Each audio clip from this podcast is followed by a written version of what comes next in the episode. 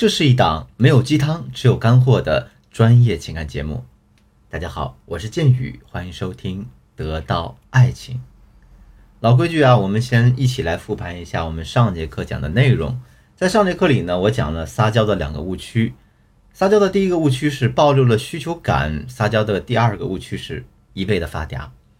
课后很多新的同学添加了我助理的微信，跟我说啊，老师这两个误区我都犯了。听你这么一讲，我好像明白了为什么男朋友对我流露出的这种反感情绪，还有跟我分手的原因是什么。甚至有的同学啊，声泪俱下，痛哭流涕的数落自己的错误，啊，就差让我给他递一瓶后悔药了。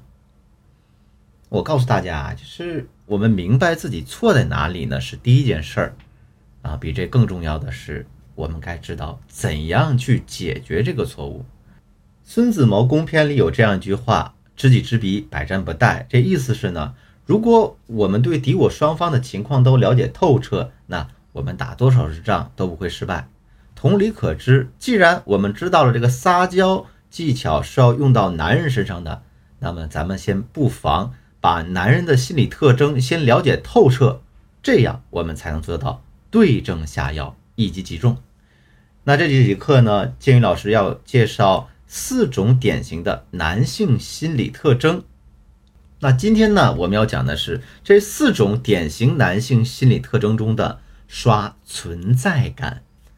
每一个男人心里都有一个地球超人梦啊，也就是玩命去刷一个存在感。为什么他们喜欢刷存在感呢？我给大家举个非常熟悉的例子，你可能就明白了。比方说，你给你妈妈买了一件一千块钱的衣服。你送到你妈妈手里的时候，她却这样说：“哎呀，你这个死丫头，只知道乱花钱。”那请问，当你听到这样的话，你是垂头丧气还是兴高采烈呢？那么，我们再变换一个场景，你给你妈妈买了一件一千块钱的衣服，过了两天，她在微信里特别开心的对你说：“哎呀，闺女，我穿着这件衣服去跳广场舞，哎，那些大爷大妈的眼珠子全都落到这件衣服上了。”啊，还粗溜溜的说羡慕我有一件暖和厚实的小棉袄呢。再请问，当你听到这样的话，你是垂头丧气还是兴高采烈呢？答案显而易见，这就是存在感，也就是男人最喜欢的这种当地球超人的感觉。这种存在感到底是怎样刷出来的呢？男人到底喜欢为什么样的人做事儿？才算是刷存在感呢。大家在生活中可能都看到过这样的事情：你去坐火车、飞机的时候，你刚登上一架飞机或者刚爬上一辆火车，那会儿大家都在忙忙碌碌的找座位、放行李箱，过道很拥挤，人流速度很慢。啊，突然发现，你前面的人都不动了，大家都站在原地望着前面，发生什么事儿呢？啊，前面有一个美女。三十六 D 大长腿小蛮腰，穿着一条非常短的包裙儿，举着一个二十八寸的行李箱。他在试图把这个超大号的行李箱放到这个架上，可是啊，这美女太纤弱了，行李箱那么大，她举了好多次都没举上去，还把手臂磨红了，脸上也憋了一脑袋的汗。这个时候，一个高大伟岸的男性出现了。他一声不吭地走过去，啊，腿一顶，手一仰，就把这个行李箱放到行李架上面去了。美女露出一副非常感激的表情，对这个男人说：“哎呀，这怎么好意思呢？太麻烦您了，感谢感谢。”看到了吗？这就是男人化身地球超人来刷存在感的例子。我再给大家举个例子啊。在职场当中，你们可能还有过这样的经历：领导给你们部门安排了一份工作，需要大家协同完成。但是呢，别人的工作量只有四分之一，你呢不巧被安排了四分之三的工作量。你呢不想加班，所以呢整个白天你累得像一只小蜜蜂一样，不休息不吃饭，紧追慢赶，手脚并用，终于在下班之前把工作做完了，然后安安心心的下班回家了。可是，当你第二天兴冲冲来到办公室的时候，却被领导叫到办公室里去问话。领导质问你：“哎，昨天布置了那么多任务，你怎么下班就走了呢？你看看人家那谁，昨天可是忙到十点才下班的，而且半夜十二点还在给我汇报工作，人家不嫌苦不嫌累，今天早上还比你早到了半个小时呢。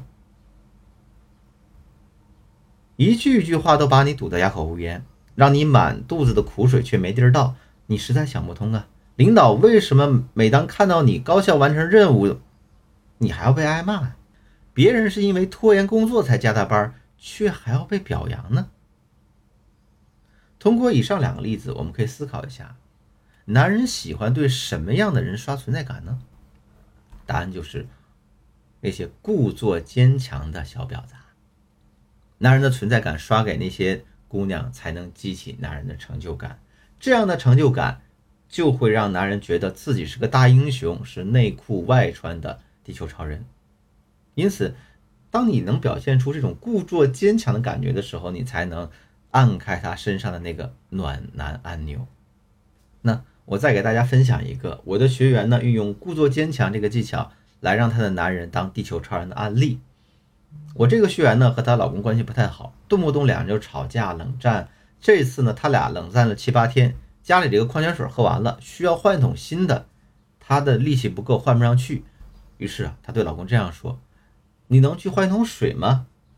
她老公直接怼她：“哎，你吵架的时候不挺有劲儿的吗？我看，那你现在连一桶水都弄不上去了。”结果呢，这水最后还是老公给换上去了，但两个人。免不了又发生了一番唇枪舌战，她跑来向我诉苦抱怨，我就告诉她，下次再发生这样的事情，你就要当着你老公的面儿，自己假装很吃力，嘿呦嘿呦的去换水桶，而且在这个过程当中，你还要多折腾几次，比如啊，捏捏手臂啊，擦擦汗呐，喘口气等等。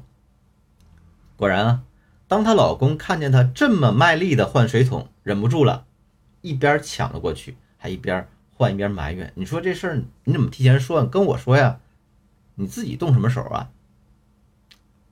这个时候，我们就需要来回应男人的存在感了。比如呢，你可以轻轻的亲他一下，然后温柔的对他说：“有你在，最好了。”同学们，这就是男人要需要的存在感。你们都听明白这是怎么一回事了吗？如果你没怎么听懂的话呢，我建议你多听几遍。啊，或者你可以添加我助理的微信，把你没听懂的地方告诉老师啊，跟老师分享。